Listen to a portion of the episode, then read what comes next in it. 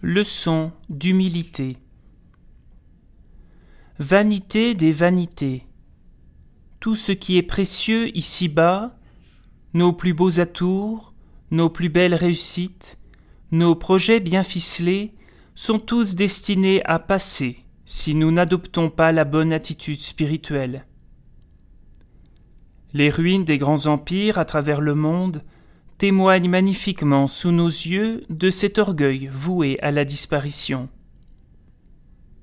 Les empires se sont écroulés, la foi du plus petit des peuples, Israël, est restée.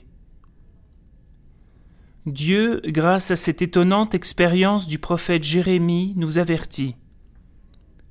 L'orgueil détruit tout, fait tout pourrir.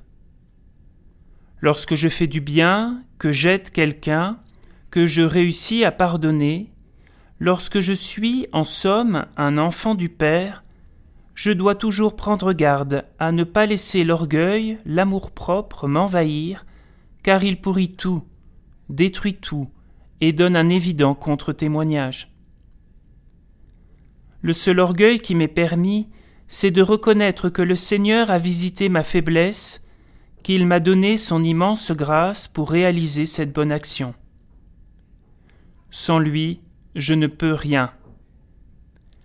La légitime satisfaction que je peux expérimenter vient de ce don de la grâce de Dieu, de cette connaissance intime d'avoir été le serviteur inutile et donc bien vivant de l'amour de Dieu. Jérémie nous invite aujourd'hui non seulement à reconnaître la vanité de notre orgueil, mais nous invite aussi à comprendre que nos actions, toute notre vie doivent témoigner de Dieu, de Dieu à l'œuvre dans nos vies.